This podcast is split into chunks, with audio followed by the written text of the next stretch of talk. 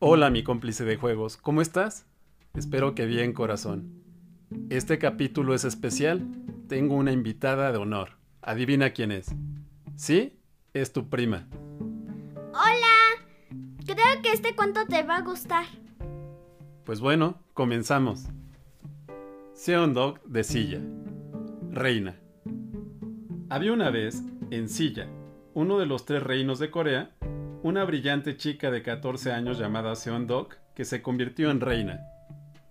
A un noble llamado Lord Vidam no le agradó la idea, así que lideró una revuelta contra Seondok con el eslogan: Las niñas no pueden ser reyes. Una noche, Vidam vio una estrella fugaz y vio que era la señal de que el reinado de Seondok terminaría pronto. Sin embargo, Seondok voló un cometa y le dijo a la gente que su estrella estaba de vuelta en el cielo. No era la primera vez que Seondok maravillaba a todos con una maniobra brillante.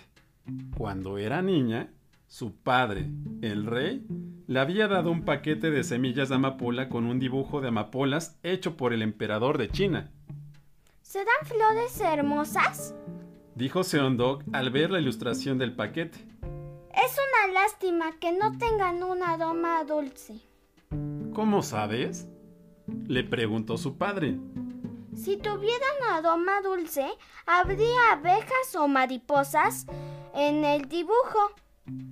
Cuando las flores brotaron, resultó que Seondok tenía razón. No tenían aroma.